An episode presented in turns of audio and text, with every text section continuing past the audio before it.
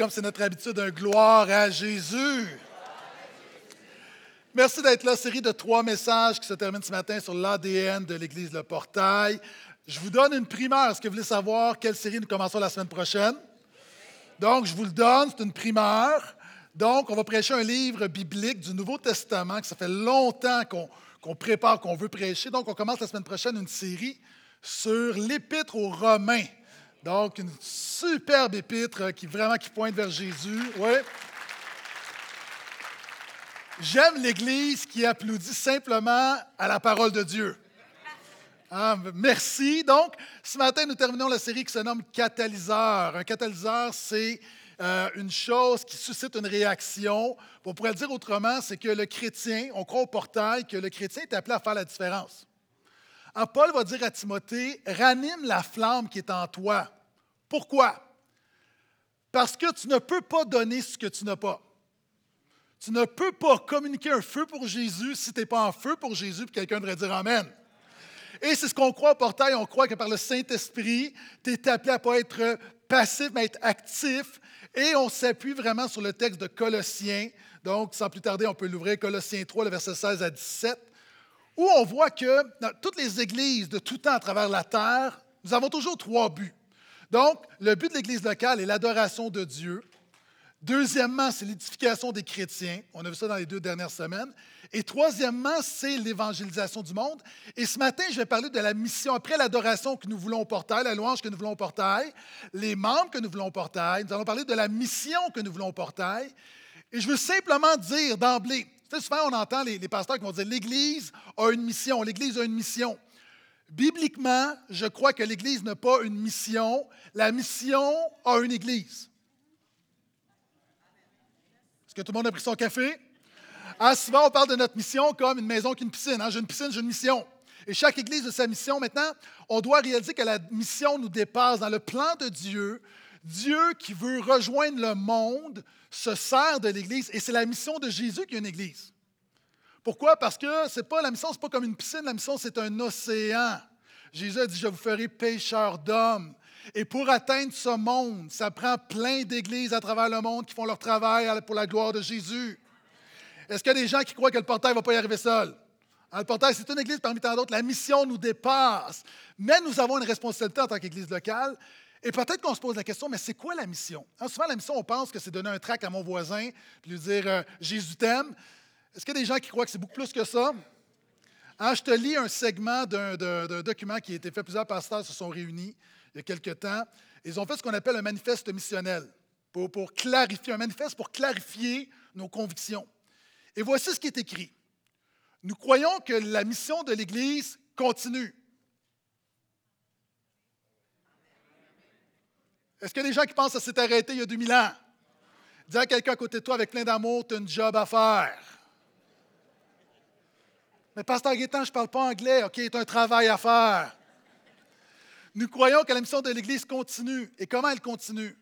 En multipliant et en formant des disciples de Christ, en augmentant le nombre d'églises dédiées au royaume de Dieu, en étendant la renommée de Dieu sur toute la terre et en faisant le bien au nom de Jésus. Amen. La mission, c'est toujours quatre choses. Au portail, c'est quatre choses. Premièrement, c'est l'évangélisation des gens qui ne connaissent pas le Seigneur. Amen. Deuxièmement, quand quelqu'un reçoit Jésus, c'est la formation disciple. La mission ne s'arrête pas quand tu reçois Jésus. Donc, il y a la formation disciple. Jésus n'a pas dit allez faites de toutes les nations des gens qui accepté Jésus dans leur cœur.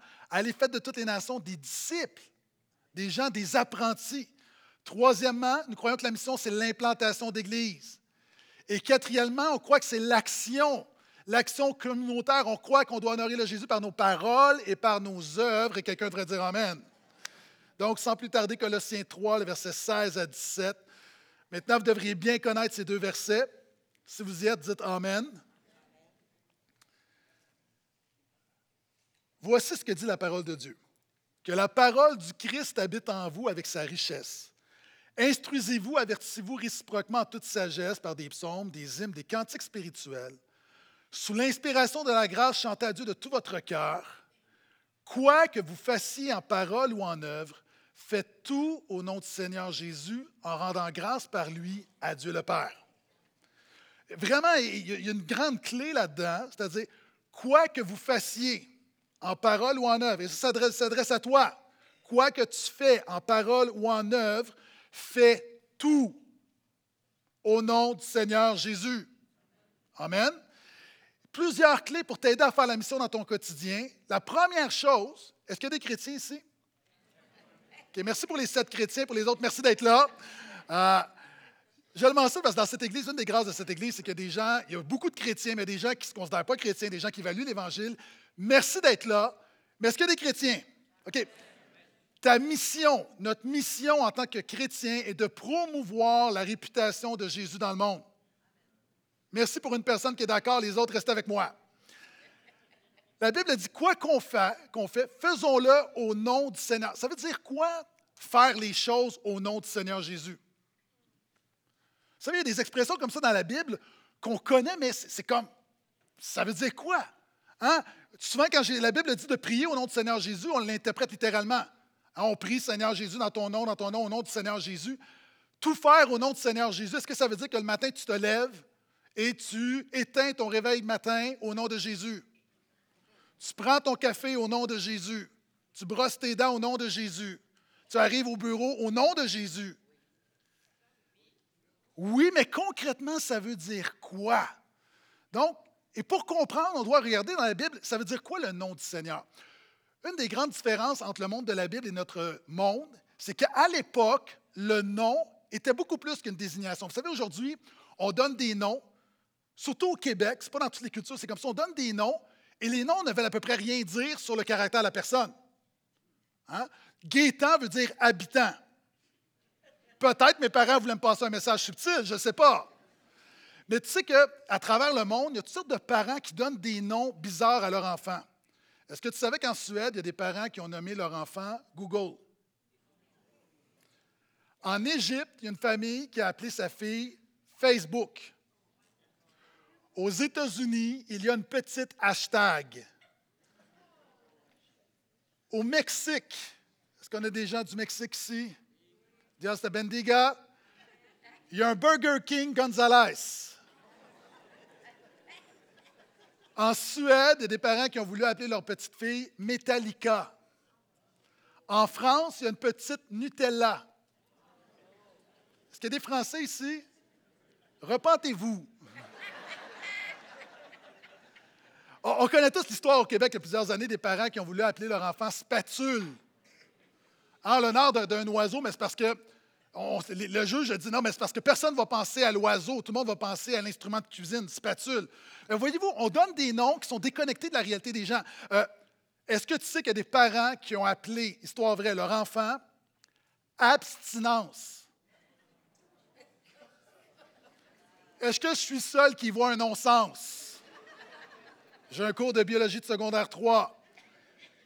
Et mon préféré en terminant en Nouvelle-Zélande, une dame a couché dans un abribus et ils ont voulu appeler leur enfant abribus numéro 16.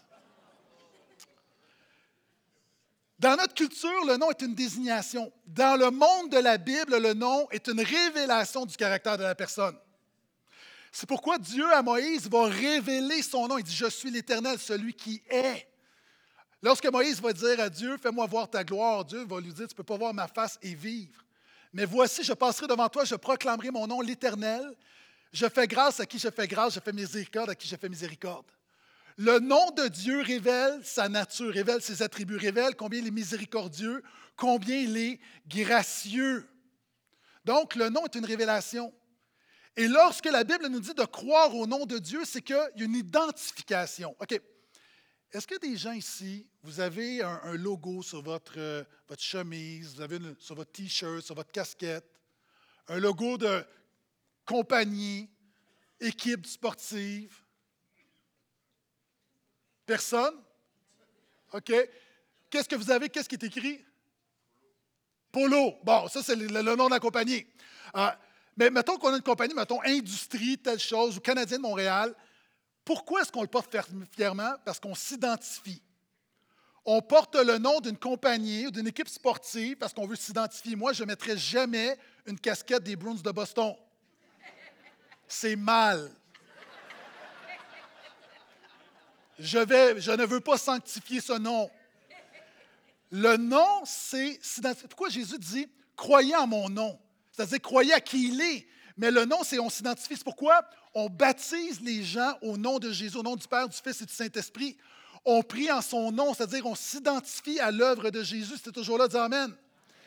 Donc, et par extension, le nom, faire quelque chose au nom de Jésus, c'est une représentation. Est-ce que tu savais que tu es un ambassadeur de Christ? Paul va le dire, nous sommes ambassadeurs de Christ. Et c'est comme si Dieu, par nous, disait, nous vous en supplions au nom de Christ, soyez réconciliés avec Dieu. Lorsque tu es un chrétien, tu deviens un représentant. Tu représentes Jésus continuellement. Jésus va dire, on va vous arrêter, vous maltraiter en mon nom. Ça veut dire quoi? Parce qu'on le représente. Soit dans les actes des apôtres, à un moment donné, on va dire, on interdit aux apôtres de prêcher au nom de Jésus, c'est-à-dire on leur interdit de représenter Jésus. Puis un passage qui, est vraiment qui est phénoménal, à un moment donné, on va les battre de verge, et la Bible dit que les chrétiens étaient tout heureux, tout joyeux d'avoir été jugés dignes de souffrir pour le nom de Jésus. Est-ce que des gens t'aiment souffrir? Si oui, écris-nous, on est là pour t'aider. Personne n'aime souffrir. Pourquoi ces premiers chrétiens étaient heureux de souffrir? Parce qu'ils souffraient non pour eux-mêmes, ils souffraient en représentant Jésus. Et ultimement, le nom de Dieu, c'est la réputation de Dieu. Faire quelque chose au nom de Jésus, c'est magnifier sa réputation. Quel est le troisième commandement? Wow, tu n'attendais pas à ça, hein? Tu n'utiliseras point le nom de l'Éternel ton Dieu en vain. Est-ce que tu sais qu'est-ce que ça veut dire? Littéralement, utiliser le nom de Dieu, c'est porter en hébreu. En fait, le premier commandement, c'est que ta consécration, tu n'auras pas d'autre Dieu devant ta face. Le deuxième commandement, tu ne feras pas de représentation. Tu as dit tu vas adorer le Dieu de la Bible, pas un Dieu que tu te fais à ton image. Et la le troisième commandement, c'est en tant que croyant, quelle sorte de réputation que tu propages par rapport à ton Dieu? Utiliser le nom de Dieu en vain, c'est discréditer le nom de Dieu, c'est-à-dire dire que tu es croyant, mais que par tes actions, tu contredis tes paroles.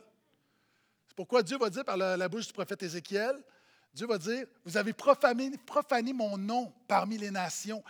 Que ton nom soit sanctifié, c'est-à-dire que ton nom soit reconnu comme saint. C'est la réputation du nom de Dieu. Dans l'Ancien Testament, régulièrement, Dieu dit, à son peuple, publiez mon nom parmi les nations. C'est-à-dire, propager ma réputation. Est-ce qu'il y a des gens qui croient que Dieu est bon, grand et fidèle ici? Le monde a besoin de l'entendre. Est-ce que je peux entendre amène à ça? Et quand la Bible dit que Dieu a donné, le Père a donné à Jésus le nom qui est au-dessus de tout nom, ça veut dire quoi? Ça veut dire qu'il a donné à Jésus la plus grande des réputations, afin qu'au nom de Jésus, tout genou fléchisse et toute bouche confesse qu'il est Seigneur à la gloire de Dieu le Père. Alléluia. Oui, on peut applaudir le Seigneur, roi des rois. Donc, ce que je veux démontrer, c'est que le nom, c'est aussi la réputation de Dieu, propager la réputation de Jésus. Pourquoi notre mission, ta mission, au bureau, à la maison, dans ton quartier, au gym, à l'université, c'est toujours de promouvoir la réputation de Jésus dans le monde. Amen. Donc, une question de renommée. D'ailleurs, vous remarquez renommée, qui vient de nom, renommée. En fait, l'Église, prépare-toi, l'Église est le fan club de Jésus. Moi, je suis dans le fan club de Jésus. L'Église, c'est le fan club de Jésus. Jésus celui qu'on adore, qu'on vénère, qu'on suit, puis on veut que tout le monde soit au courant. Amen. Donc, notre mission est de promouvoir la réputation de Jésus. Donc, c'est ça au nom de Jésus. Donc, je reviens. Le passage commence en disant Quoi que vous fassiez.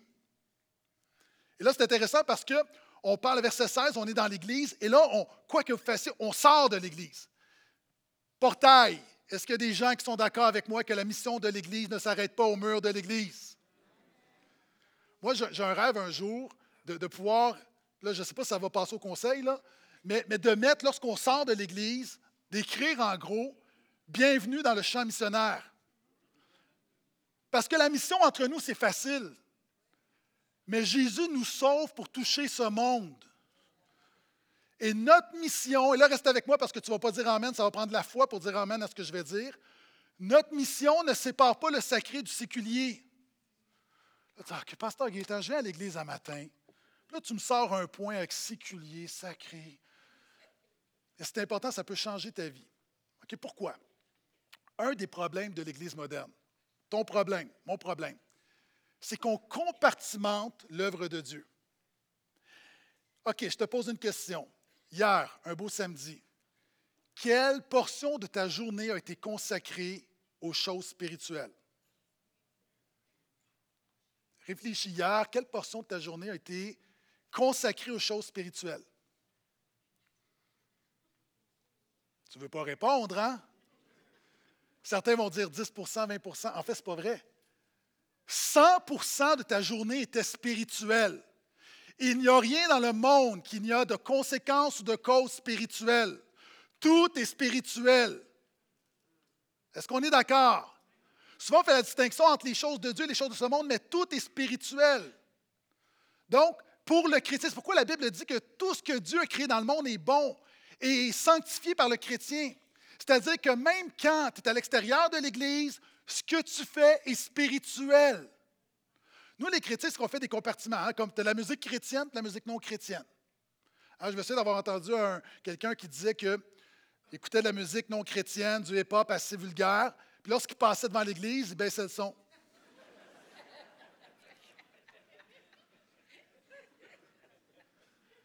Voyez-vous, c'est parce qu'en fait, ce n'est pas la musique le problème, c'est ton cœur. Tu peux écouter de la musique non chrétienne et glorifier Jésus, puis tu peux écouter de la louange et ne pas glorifier Jésus. Hein, par exemple, tu peux être avec ton épouse un vendredi soir dans un 5 à 7, prends un petit verre de vin, tu mets de la musique. Non. Donnez-moi de la musique d'amoureux, là. Quoi? Michael Bublé. Tu mets du Michael, puis Sway, puis Save the Last Dance for Me, puis. Et ça peut être super à la gloire de Dieu. Mais avec ton épouse, tu peux être dans le même setup, mettre de la louange et te chicaner. C'est pourquoi la Bible dit quoi que vous fassiez, faites tout au nom du Seigneur Jésus en rendant grâce par lui. Ce qui fait la différence, ce n'est pas où tu te situes, c'est l'attitude par laquelle tu fais ces choses. Tu peux boire de l'eau et calomnier Dieu, et tu peux prendre un verre de vin et glorifier Jésus. Et c'est pourquoi on fait de distinction. Il n'y a pas de distinction entre le sacré et le séculier. Ça, ce n'est pas, pas biblique. Pourquoi? La Bible dit à l'Éternel la terre et tout ce qu'elle contient. Il n'y a rien dans ce monde qui ne soit sous la seigneurie de Jésus. Il n'y a pas un moment donné où tu arrêtes d'être dans le royaume de Dieu. Il n'y a pas de distinction entre le, privé et le public. Hein, vous savez, les gouvernements nous disent ça au Québec présentement. On dit, la foi, là, la foi, c'est personnel. Faux. La foi, elle est toujours publique. Hein, euh, pardonnez-moi, en fait, c'est pour ça qu'on dit, on dit la foi, elle est privée. Faux, la foi, elle est personnelle, mais toujours publique. Hein, on dit, laisse ta foi à la maison. Non, Jésus me demande d'amener ma foi au travail et à l'école. J'arrête pas d'être chrétien parce que je sors de la maison.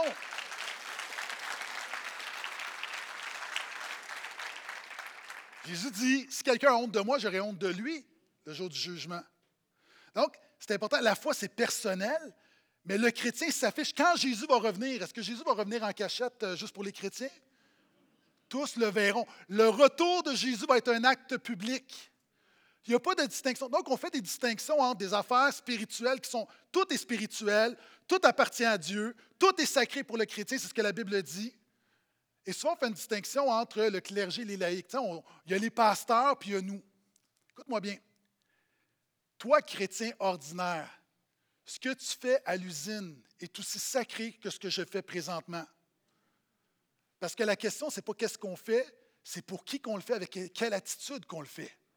Si tu travailles de ton mieux pour glorifier Dieu, pour voir aux besoins de ta famille, tu fais autant ce qui est noble que ce que je fais présentement. Cette distinction entre le clergé et les laïcs, ça, c'est au niveau du catholicisme. La réforme dit non. Nous sommes tous des prêtres devant Dieu. On a tous un même accès à Dieu. Et même, je te dirais, est-ce que des gens tout à l'heure dans la louange, comme, tu sais, les sœurs, ils s'excitaient en haut, là, puis là, c'est comme, ouh, un petit frisson. Tu as peut-être senti la présence de Dieu.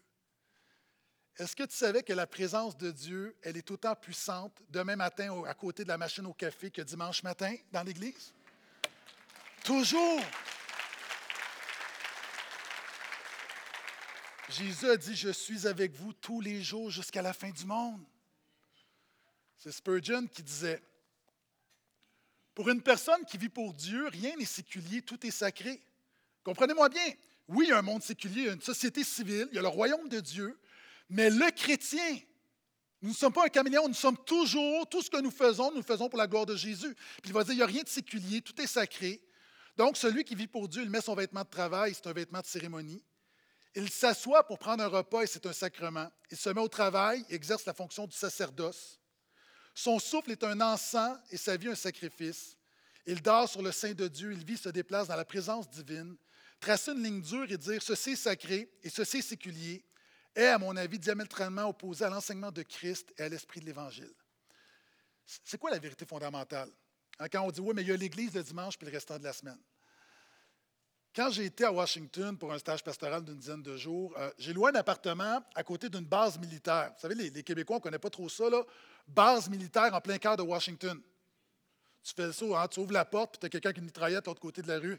Good morning, sir. Good morning. Et une des choses que j'ai trouvé intéressante, c'est que quand les militaires sortaient de la base, puis j'imaginais qu'ils partaient en congé parce qu'ils avaient leur, leur, backsack, euh, ils s'en allaient, ils saluaient tout le monde. Puis je les voyais même aider des fois des mamans avec des poussettes. Puis, une des choses que tu réalises, c'est qu'un soldat, même en congé, est toujours un soldat. Un chrétien, peu importe où il est, est toujours un chrétien en mission. Toujours, toujours, toujours.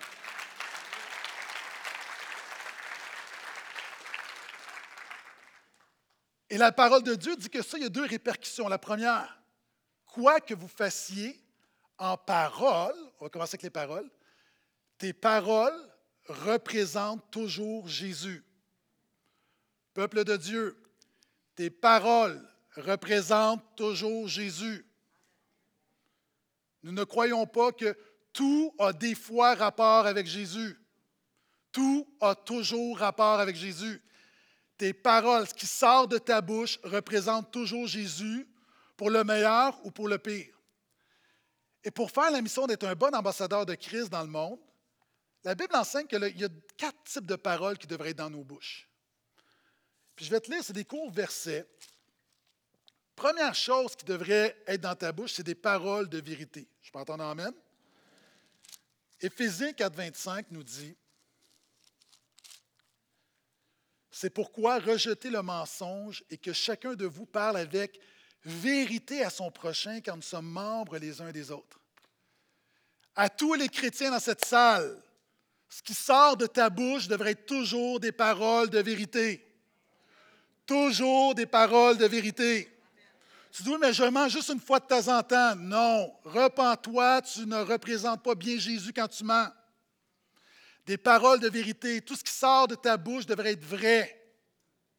Pourquoi? Jacques va dire qu'il va employer l'analogie que notre bouche est une source, puis s'il y a des, s'il y a quelque chose de bon et de mauvais qui sort, ça contamine tout le reste. Exemple, tu te promènes dans, la forêt, tu as soif, il y a un petit ruisseau, tu prends ta bouteille d'eau, tu bois de l'eau, ah, c'est bon, de l'eau, pure. Tu continues, tu fais quelques pas et derrière un rocher, tu vois, tu vois comme un tuyau d'égout, puis tu vois de une sorte de boîte brune sortir dans le ruisseau. Est-ce que tu vas continuer à boire? Pourquoi? Quelqu'un pourrait dire, mais non, tu peux boire, le courant s'en va par là-bas. Non, parce que tu sais que ça peut contaminer ce qui est pur. Le problème, le problème, quand tu dis des choses, quand dans tes paroles, ce n'est pas toujours vérité. La fois que tu parles de Jésus, les gens vont remettre en question l'authenticité de Jésus. Tu vas dire, non, mais là, c'est vrai ce que je te dis. Tu ne peux pas compartimenter ce qui est vrai. Vous savez, un pasteur, on perd notre crédibilité je perds ma crédibilité si de ma bouche sort la fausseté et la vérité, parce que les gens, à un moment donné, vont prendre la fausseté puis vont remettre en question la vérité. Nous ne pouvons pas remettre en question la vérité de Jésus. Amen. Donc, parole de vérité. Deuxième type de parole, quelques versets plus loin, 4, 29. Qu'il ne sorte de votre bouche aucune parole malsaine, mais s'il y a lieu, quelques bonnes paroles qui servent à l'édification nécessaire et communiquent une grâce à ceux qui l'entendent. Des paroles de grâce. Lorsqu'un chrétien calomnie un autre chrétien, lorsqu'un chrétien parle dans le dos d'un autre chrétien, lorsqu'un chrétien critique un autre chrétien et affecte sa réputation, c'est non seulement la réputation du frère et de la sœur qu'on attaque, c'est la réputation de Jésus. Et là, nous, on va dire, oui, mais c'est vrai ce que je dis. Une parole de grâce, c'est quoi la grâce? C'est de ne pas donner aux gens ce qu'ils méritent. L'exemple que j'ai souvent donné, à un moment donné, il y a un, frère qui avait, qui avait parlé dans le dos de quelqu'un. En fait, il avait raison, mais il avait dit des choses à d'autres personnes, puis ça avait affecté sa réputation. Maintenant, il a réalisé qu'il ne peut pas être un bon représentant de Jésus en, attaquant ceux qui représentent Jésus. Donc, il était voir le frère, il lui a dit Je te demande pardon parce que j'ai dit des choses qui étaient mal à ton sujet. L'autre lui a dit OK, je te pardonne, on va faire un exercice. Je te demanderais de prendre un sac de plumes, puis d'aller en haut. Tu vois, il y a une tour là-bas, monte en haut de la tour et laisse aller les plumes, puis reviens me voir. Je trouve ça un peu bizarre, mais tu sais, quand tu as péché contre quelqu'un, tu as comme deux prises contre toi, donc tu marches sur des œufs, là, tu vas, OK. là, il va, il revient. L'autre lui dit, OK, maintenant, ce que je te demanderais de faire, c'est, euh, peux-tu aller rattraper toutes les plumes? Il dit, mais c'est impossible. Il dit, tu vois, mon frère, il dit, je te pardonne, mais le dommage que tu fais à ma réputation, c'est que même si entre toi et moi ça s'arrête, tout ce que tu as dit aux autres, ça continue. Le chrétien réalise que nous représentons Jésus que le Seigneur nous donne la grâce d'avoir des paroles de grâce. Est-ce que je peux entendre amène à ça? La troisième chose, c'est ce qui devrait être dans nos bouches, on l'a vu, c'est des paroles de reconnaissance. OK, je veux parler à tous les chrétiens qui sont des chialeux. Je sais que ce n'est pas toi, c'est enregistré pour des gens ailleurs, dans d'autres églises, en Europe. Vous savez, quand ça nous arrive tous, on chiale, on critique, on se plaint. Hein, des fois, on est négatif, on est pessimiste. On ne réalise pas comment ça affecte la réputation de Jésus. Mais tu te dis, mais comment? Je fais juste chialer contre les circonstances. C'est parce que les gens nous regardent.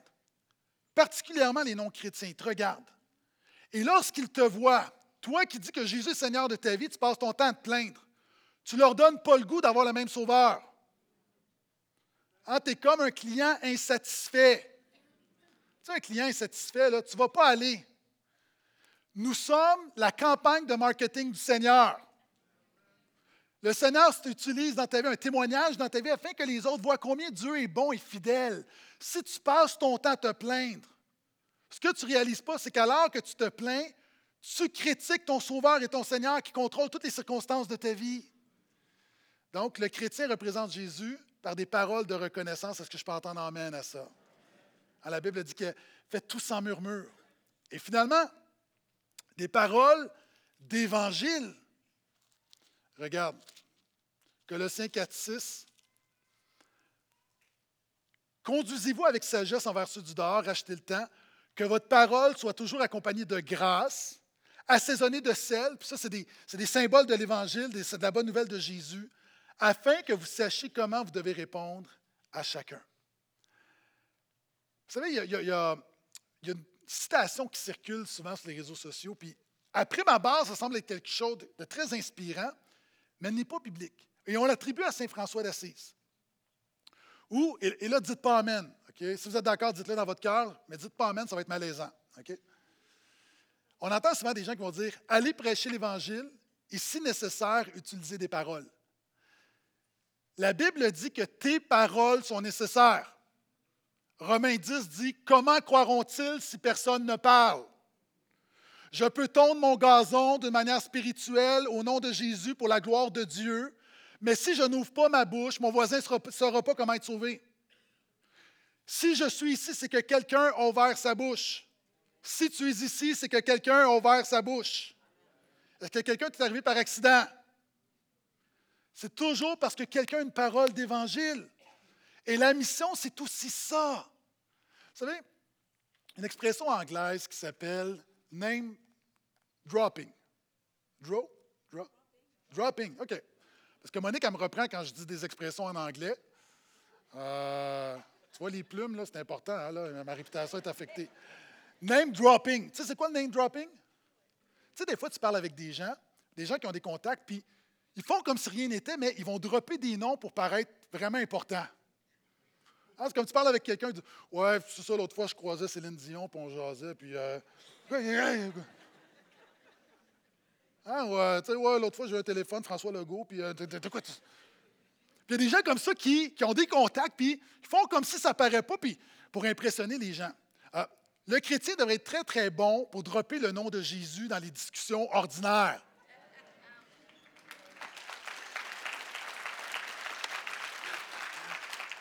Avez-vous remarqué, OK, comment est-ce que des fois on est hypocrite? Entre nous, là, là lorsqu'il y a une bonne nouvelle, oh, merci Jésus, Alléluia!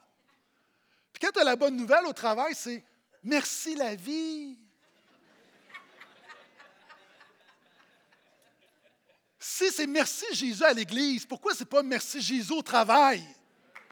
Est-ce qu'on peut toujours donner la gloire? Mon point, c'est que si, c'est dans ton vocabulaire, change pas ton vocabulaire. Évidemment, lorsqu'on est, avec des non-chrétiens, on s'arrange pour pas être dans du jargon chrétien, de dire Gloire à Dieu, je suis lavé dans le sang de l'agneau rédempteur.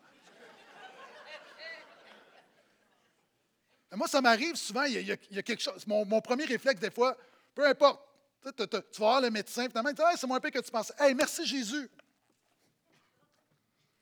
Hein, ou tu arrives à un endroit, peu importe. Si je le dis, je me donne comme principe que si c'est quelque chose que je dirais avec des chrétiens, si y a des non-chrétiens, je le dis pareil parce que souvent ça amène des discussions. Comment ça, merci Jésus? Merci de poser la question. Nos paroles représentent Jésus. Est-ce que je peux entendre Amen? OK. Merci pour une personne qui est vraiment là ce matin. Pour les autres, restez avec moi. Quoi que vous fassiez, en parole et en œuvre. Les œuvres sont fondamentales pour le chrétien. Le christianisme, ce n'est pas juste bla, bla, bla, bla, bla. Le christianisme, c'est tes bottines suivent tes babines. Les œuvres sont fondamentales. Pourquoi? Vous savez, si on est seulement dans les paroles, paroles, paroles, paroles, et pas dans l'action, c'est un peu comme quelqu'un qui est dans une barque avec une rame. Il arrive quoi si tu rames avec une rame? Tu tournes en rond. Le seul christianisme, la seule vie chrétienne, la seule Église qui ne tourne pas en rond, c'est une Église qui est forte en parole et en œuvre. Les deux sont nécessaires. Ah, même Jean va dire, n'aimez pas en parole avec la langue seulement, mais en action et en vérité. Et c'est pourquoi, très honnêtement, je suis très fier de ce que le CAP fait, qui fait en sorte que le portail n'est pas juste une église de parole, mais une église en œuvre. Et je suis convaincu qu'il y a des gens qui sont d'accord avec moi ici. Amen.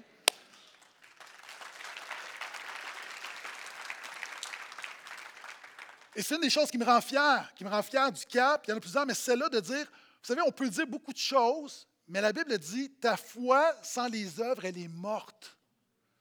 Vous savez, au portail, on est très fort sur la foi. Mais les œuvres, c'est important, sinon on tourne en rond. Pourquoi? Quelqu'un a dit, et ça c'est vrai partout, dans ton milieu, c'est vrai à l'Église comme hors de l'Église, quelqu'un a dit, pour plusieurs personnes, nous sommes la seule Bible que les gens liront. Pour beaucoup de gens autour de nous, jamais ils vont ouvrir la parole de Dieu. Leur seul contact avec la parole de Dieu, c'est un chrétien qui la vit. Amen il y a trois dimensions dans les œuvres. Alors qu'il y avait quatre éléments au niveau des, paroles, il y a quatre dimensions. Premièrement, les œuvres est une responsabilité individuelle. Tu ne peux pas dire, mon Église a le centre d'être portail, j'ai rien à faire. Et quelqu'un dit, aïe aïe. Vous savez, un des problèmes du christianisme évangélique moderne, c'est que beaucoup de chrétiens j'imagine ailleurs, peut-être pas ici. Tu es ici ce matin, tu chantes Jésus, tu adores Jésus, tu pries Jésus, tu aimes Jésus. Mais le restant de ta, semaine, Jésus n'est pas présent.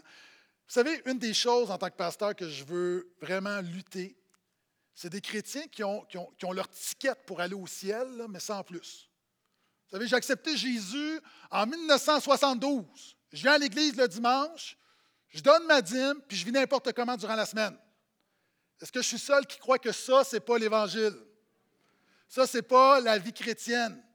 Jésus va dire d'ailleurs, Matthieu 25, le jour du jugement, il va dire à un moment donné la différence entre les véritables chrétiens et ceux qui ne sont pas chrétiens. Et ça, c'est surprenant. Il va dire, il y a des gens, vous ne m'avez pas abreuvé quand j'avais soif, vous ne m'avez pas nourri, vous ne m'avez pas vêtu.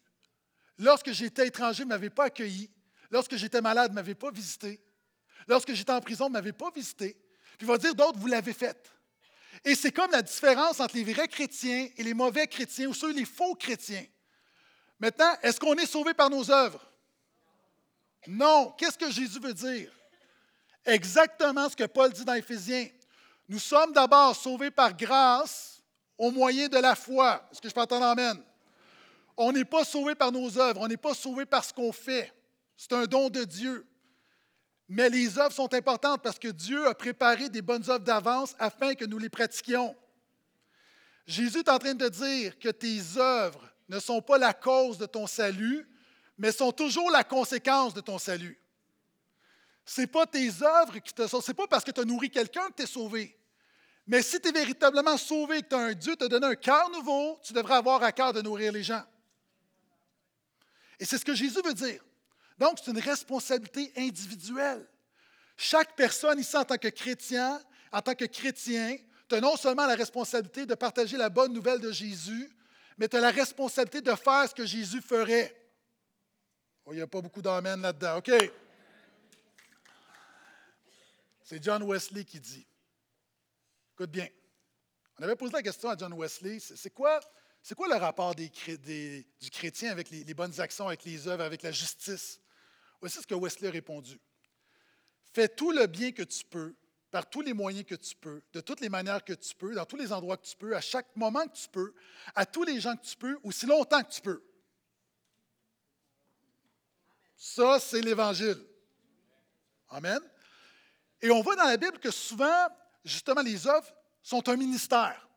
Tu le vois notamment avec, euh, quand tu regardes avec euh, Jacques qui va dire à un moment donné, euh, la religion pure et tâche, c'est de prendre soin de la veuve et de l'orphelin. Tu vois dans Acte 6, alors qu'à l'époque, les veuves étaient probablement le public le plus vulnérable. Lorsqu'une dame arrivait à un certain âge, son mari décédait, il n'y avait pas d'assistance sociale, il n'y avait pas de moyen de souvenir à tes besoins. Et le, filet social, c'était l'Église qui prenait soin de ceux qui étaient en besoin parmi les siens. Est-ce que je peux entendre amène à ça? Donc, et c'est là qu'on a acte 6 où on établit ce ministère. Tu le vois dans Paul, va dire à Timothée, va parler des listes, il y a même des listes de veuves. Donc, il y a des ministères. Il vient un moment donné où il y a des choses qui sont tellement importantes que ça doit être fait de manière organique par tout le monde, mais que quelquefois, ça doit être structuré dans l'Église. Vous savez, les pasteurs, on parle beaucoup, on est inspiré par un livre du treillis et la vigne. Vous savez, il y a deux dimensions dans la vie d'une Église. Il y a le treillis et la vigne. Ça veut dire quoi? La vigne, c'est le fruit, c'est la vie spirituelle, c'est organique. Mais on n'est pas seulement organique, on a une structure pour prendre soin de la vie. De la même manière que tu as une vigne, pour que la vigne puisse bien grandir, tu vas mettre un treillis pour la soutenir. C'est une bonne toune, ça. Euh, pour les autres, quelquefois, c'est que, par exemple, tu as, une plante, la plante, elle, grandit beaucoup. Qu'est-ce que tu vas faire? Tu vas mettre un tuteur. C'est quoi? C'est un bâton de bois. C'est une structure pour permettre à la vie de se développer.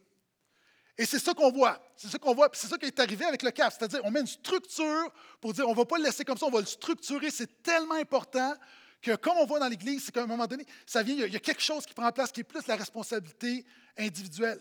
Et c'est là qu'à un moment donné, l'action de l'Église va même franchir les murs de l'Église.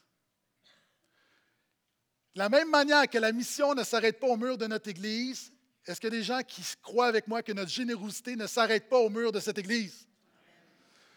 Paul va dire dans Galates, faites le bien envers tous, surtout les frères dans la foi. Mais ce n'est pas strictement, c'est-à-dire, alors qu'on développe quelque chose pour prendre soin des besoins, de la même manière, il y a des besoins partout. Donc, on s'étend justement au nom de Jésus pour avoir un impact. Et c'est pourquoi il y a une dimension communautaire qui prend place. Euh, pour moi, puis vous savez, il y a plusieurs plusieurs euh, théologies sur, les œuvres. Ma conviction personnelle, OK? il y a plusieurs bonnes, plusieurs bonnes perspectives, mais voici ma conviction personnelle. Ça s'appuie sur Matthieu 5. Tu peux ouvrir avec moi. Ce n'est pas sur les écrans en passant. Matthieu 5.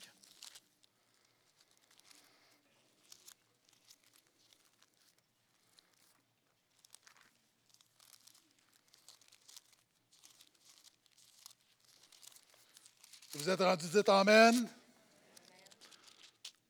Matthieu 5. Nos œuvres doivent toujours représenter Jésus. Et, pour moi, la meilleure description de ce, qu'on devrait faire en tant qu'Église, ce qu'on veut faire, ce qu'on fait en tant qu'Église, Matthieu 5, versets 14 à 16. Voici ce que, dit Jésus. C'est vous qui êtes la lumière du monde. Dis à quelqu'un à côté de toi, tu es la lumière. Tu n'as pas le droit de dire tu n'es pas une lumière. Il faut que tu dises tu es la lumière. Les chrétiens, nous sommes la lumière du monde. En passant, même les non-chrétiens font le bien, font des bonnes œuvres. Amen. L'Église, les chrétiens n'ont pas le monopole, mais c'est juste une manière différente de le faire. C'est vous qui êtes la lumière du monde. Une ville située sur une montagne ne peut être cachée. On n'allume pas une lampe pour la mettre sous le boisseau. Le boisseau, c'était une chaudière, hein, c'est un, un, pot en, quelque sorte. Puis à l'époque, ce qu'on dit, donc, c'est que tu ne vas pas allumer une chandelle pour la cacher. C'est ce que Jésus est en train de dire. Vous êtes la lumière du monde, mais cachez pas la lumière. Donc, on continue. Donc, on n'allume pas une lampe pour la mettre sous le boisseau, mais on la met sur le chandelier et elle brille pour tous ceux qui sont dans la maison. Que votre lumière brille ainsi devant les hommes, et pourquoi? C'est quoi la conséquence? Afin qu'il voit vos œuvres bonnes et glorifie votre Père qui est dans les cieux. Puis pour moi, il y a trois, vous savez, il y a trois défis que je vois dans ce texte-là. Le premier défi, c'est que premièrement, lorsque on, par exemple, lorsqu'on, je donne un exemple de cap, lorsqu'on donne des paniers d'épicerie, êtes-vous d'accord qu'on ne marchande pas un panier d'épicerie avec je te donne un panier, mais tu vas venir à l'église? Tu donnes le panier, est-ce que tu veux accepter Jésus? Pourquoi est-ce qu'on nourrit des gens? Parce que c'est juste, c'est bon, on le fait de manière inconditionnelle. Est-ce que je peux entendre Amen? Donc, on ne le fait pas, ce n'est pas une manière détournée, de manipuler, non. C'est qu'on le fait comme voici, on fait des œuvres, il y a de l'évangélisation explicite, et quelquefois dans nos œuvres, on le fait, on le fait pour Jésus, ça va comme ça. Ma deuxième conviction, c'est que Jésus dit, on ne cache pas la lumière. Donc, en tant que lorsqu'on fait quelque chose en tant que chrétien, on ne cache pas qu'on est chrétien. Pourquoi? Parce qu'on veut éclairer Jésus. On veut mettre le spot sur Jésus. On veut que quand les gens nous regardent, on ne veut pas que l'Église ait la gloire, on ne veut pas que nous ayons la gloire. On veut que Jésus ait la gloire. C'est ce que ça dit, le dernier passage qui dit que votre lumière brille ainsi devant les hommes afin qu'ils voient vos œuvres bonnes et glorifient votre Père qui est dans les cieux. Et c'est ça l'important, c'est que nos œuvres représentent toujours Jésus. Lorsqu'il était au travail, à la maison, peu importe à l'église, dans tout ce qu'on fait, on ne veut pas que le spot soit sur nous, on veut que le spot soit sur Jésus. Vous savez, on ne peut pas forcer quelqu'un à aller voir le médecin, mais on peut lui pointer le chemin vers le médecin. Et c'est ce qu'on fait en tant qu'Église. Hein, j'aime cette histoire de, cette famille qui habite sur une, une île où il y a un phare. Il y a un papa qui est gardien de phare et euh, à un moment donné, il décide d'aller sur le continent pour acheter des, denrées et euh, il ne revient pas. Il est très tard et là, les enfants qui sont tout jeunes réalisent que papa va revenir, puis il va revenir quand il fait noir, puis il n'y aura pas de lumière. Le phare n'est pas allumé parce que c'est lui qui allume le phare, c'est lui qui fait briller la lumière. Donc, la petite fille, petite fille de 7 ans avec son petit, frère de 5 ans, se dit euh, il faut qu'on ait allumé le phare pour que papa retrouve le chemin. Donc, décide de monter. Puis autrefois, les phares, c'est que tu devais allumer une, chandelle tout en haut. Puis il y avait comme des, miroirs qui réfléchissaient la lumière. Et c'est comme ça. Ça faisait un faisceau. Puis les gens arrivaient puis voyaient le phare. Et là, elle est trop petite. Elle n'est pas capable. Elle n'est pas capable. Et là, elle décide de prendre une chaise, monte sur la chaise, veut allumer, allumer la chandelle. Elle ne peut pas. il manque encore euh, quelques pouces. Donc, elle dit à son petit frère de 5 ans Couche-toi sur la chaise, je vais monter sur toi. Puis je vais allumer. Je vais allumer la lumière. Le petit gars se couche là. Elle monte sur le petit gars. Puis là, elle veut allumer la lumière, puis c'est difficile. Donc, elle n'est pas capable. Elle se dit ben, Je vais la tenir en attendant que papa arrive. Puis là, elle est là, puis là, elle tient, elle est sur son petit frère, puis elle dit Est-ce que ça fait mal Il dit Oui, ça fait mal, mais continue de faire briller la lumière. Quelquefois, de faire le bien au nom de Jésus, ça fait mal, mais on continue de faire briller la lumière parce que c'est nécessaire.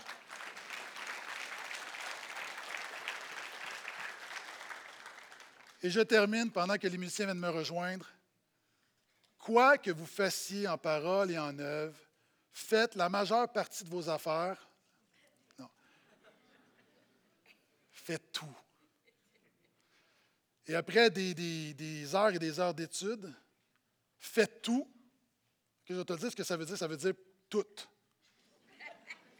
Faites tout.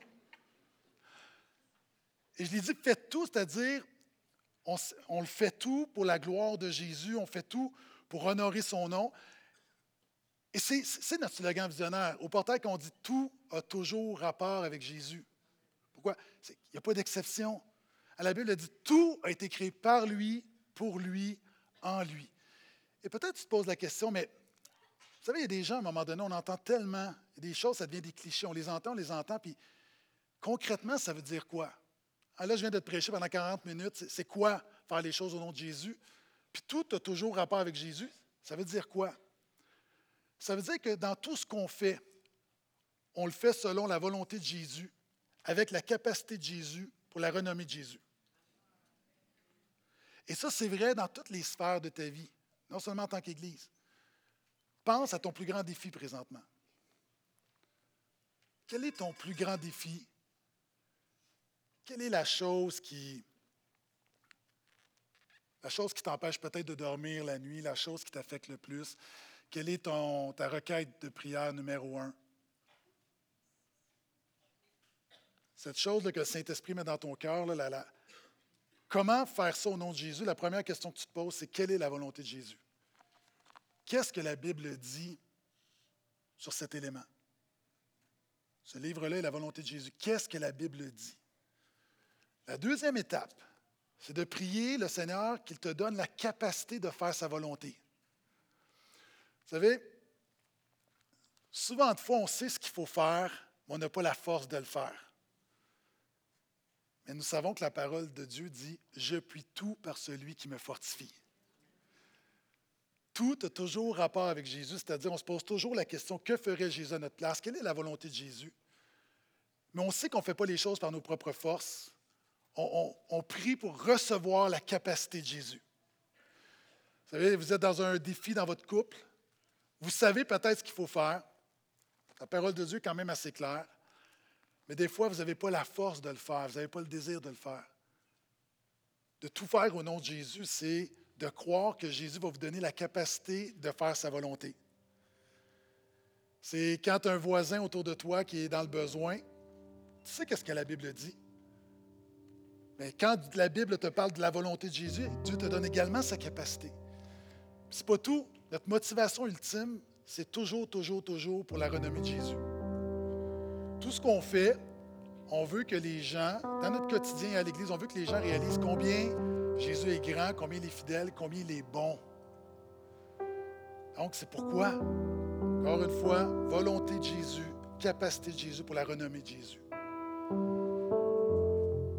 Et je te défie, je te défie pendant les prochaines semaines. D'un, je te défie de t'afficher comme chrétien là où tu es. Je te défie au travail, à l'université, dans ta maison. Vous savez, quand, quand j'ai reçu Jésus, ça m'a pris quelques semaines avant de le dire aux gens de ma famille. Donc, je te défie. Si Jésus est ton sauveur, ton Seigneur, premièrement, affiche-toi, identifie-toi comme chrétien là où tu es. D'un, afin que quand les gens vont te voir aller, les gens vont voir ta vie, ta vie qui n'est pas parfaite, mais qui est la démonstration d'un homme et d'une femme ordinaire qui, vit sous la grâce de Dieu, puis qui vont voir qu'il y a quelque chose de différent dans ta vie, et ta vie va pointer vers Jésus, le Sauveur des Seigneurs. Donc, je te défie de t'afficher cette semaine. Je te défie de, de te poser cette question. Que veut Jésus? De prier pour sa capacité et dans tout ce que tu fais, dans tout ce que tu dis, de le faire pour sa gloire et sa gloire seule. Est-ce que je peux entendre Amen à ça? Amen. Est-ce qu'on peut se lever?